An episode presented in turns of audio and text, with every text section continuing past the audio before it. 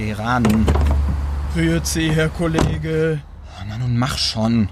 Immer ruhig mit den wilden Pferden. Du, ich werd noch bekloppt. Der eine Kollege kommt nicht in die Puschen und Frau Kommissarin geht nicht mal ins Telefon. Hast du es auf Ulrikes Handy probiert? Was denkst du, was ich gerade mache? Ihr Handy ist aus und zu Hause geht auch keiner ran. Was ist denn eigentlich passiert? Ein Toter. Männlich, 64 Jahre. Lag im Schilf neben der Spree. Höhe Anliegerschiff. Da, wo dieses Allround Music Ding ist. Wo ist denn da Schilf? Ja, ein bisschen weiter oben. Bist du jetzt hier der Berlin-Experte oder was? Ha, freilich. Täte dir auch mal gut, mal spazieren zu gehen, statt in deiner Freizeit vor der Glotze zu hängen. Was für Freizeit.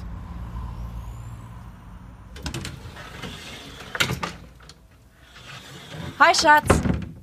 Du kommst gerade richtig. Das Essen ist gleich fertig. Manchmal hasse ich meinen Beruf. Hm. Hast du die Schlagzeile in der Abendausgabe gelesen?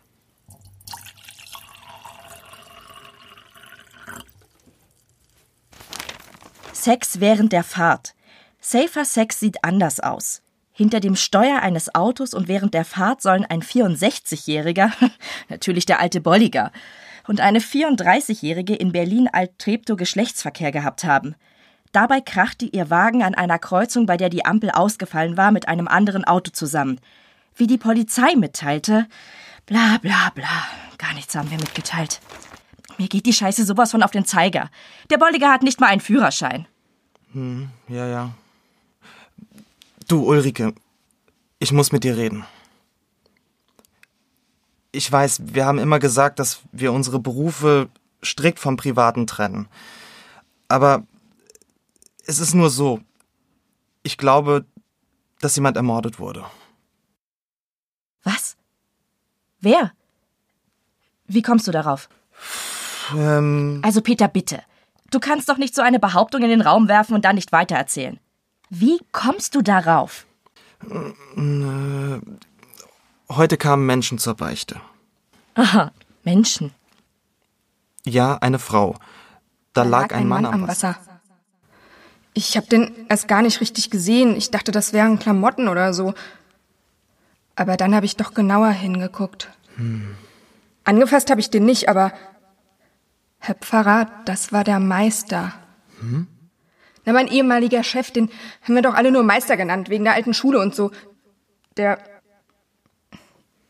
Der hat mich ja damals entlassen, weil ich nicht mit ihm. Ach, ist ja auch egal. Aber War er tot? Das weiß ich nicht. Ich, ich habe ihn gesehen und so gedacht, geschieht dir recht. Und bin weitergegangen. Und dann? Das müssen Sie einfach verstehen, Herr Pfarrer. Immer wenn Papa nicht da war, dann kam der und hat meine Mama besucht. Ja. Und der hat mich immer angefasst. Jedes Mal. Hast du Das denn. habe ich natürlich keinem erzählt. Ich meine, Mama, na, also irgendwie, ich musste dann auch immer raus. raus? Ja, aus dem Haus eben, weil ich glaube, die haben, na, das eben. Ich verstehe. Aber irgendwann ging das nicht mehr, weil der mich jedes Mal angefasst hat.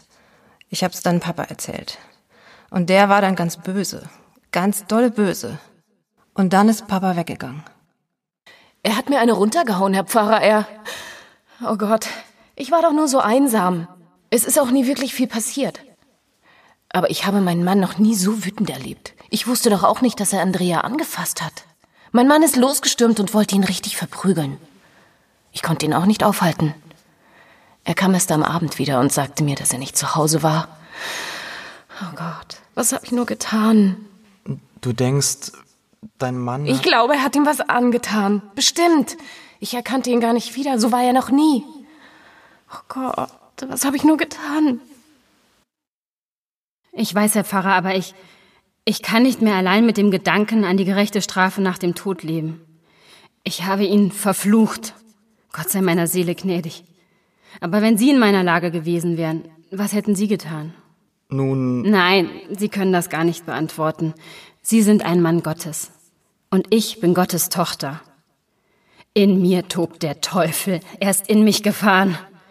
Als ich ihn da sah mit meinem kleinen Sohn auf seinem Schoß, da habe ich ihm den Tod gewünscht. Jesus, Maria und Josef, ich schäme mich so. Immer und immer wieder. Manchmal mehrmals. Rein und raus und rein und raus. Ich hab's genossen. Ich kann es mir doch auch leisten. Mein Mann ist doch eh nie da. Und wozu gehe ich schließlich zur Beichte? Aber meine Tochter, das ist nicht wofür Was? Dafür steht die Beichte doch, oder? Sich reinzuwaschen von den irdischen Sünden, oder nicht? Ich hab's ihm an dem Tag besorgt. Das können Sie mir glauben. So lang, bis er aus der Tür gekrochen ist. Ich glaube, ich habe ihn totgevögelt. oh mein Gott. Nach all den Jahren. Ich habe das nur durch Zufall mitbekommen. Jahrelang hat er mir das verheimlicht. Und dann? Dann ruft diese Schlampe an und verplappert sich. Ich war völlig fertig. Du warst sicher auch wütend. Wütend? Nein. Ich war nicht. nicht wirklich. Ich. ich war verletzt. Enttäuscht. Ich habe geheult den ganzen Tag lang. Abends habe ich dann so getan, als wenn nichts gewesen wäre. Wir hatten sogar Sex. Aber am nächsten Morgen, bevor er zur Arbeit ins Altenheim gefahren ist, da. Da habe ich ihm Rattengift in sein Brot gemischt. Was? Ja, Gift, Herr Pfarrer. Ich konnte doch nicht ahnen, dass, dass er sein Brot dem Alten gibt, weil dem das so gut schmeckt. Außerdem ist er immer mit diesem Flittchen rumgefahren. So ein Arschloch. Mir erzählt er was von der großen Liebe, auch in seinem Alter noch. Und dann macht er da mit einer anderen rum.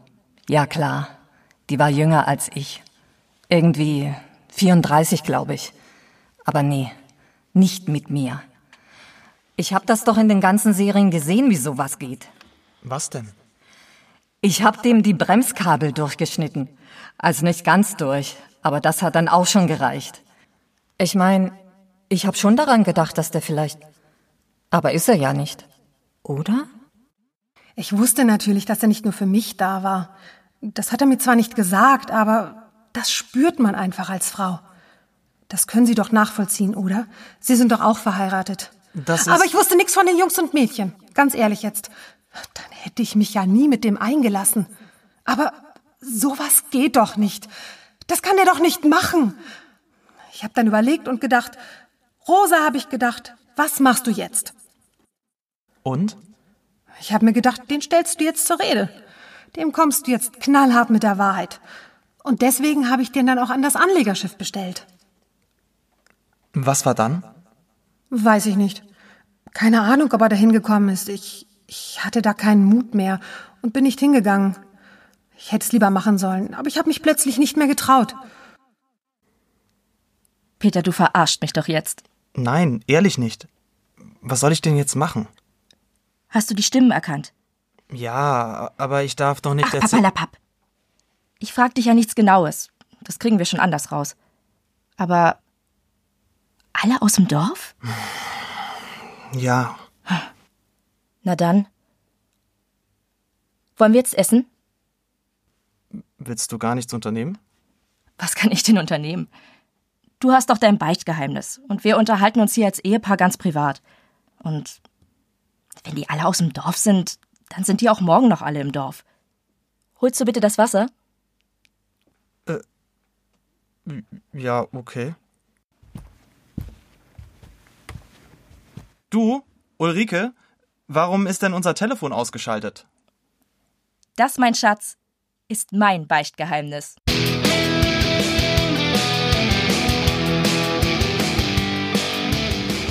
Sie hörten Es bleibt doch im Dorf. Es spielten und sprachen Lukas Knauer, Ute von Stockert, Cornelia Prescher, Jan Amasir Sitt, Tessa Rothenberger, Antje Illison, Tanja Hollingshausen, Annie Dirks, Stefanie Masnick, Elisa Andesner, Lea Walde und Mirko Siegenthaler. Skript Carmen Molinar und Andy Süß. Regie Carmen Molinar. Hörspielfassung Andy Süß. Ton Leo Aderholt. Schnitt Andy Süß.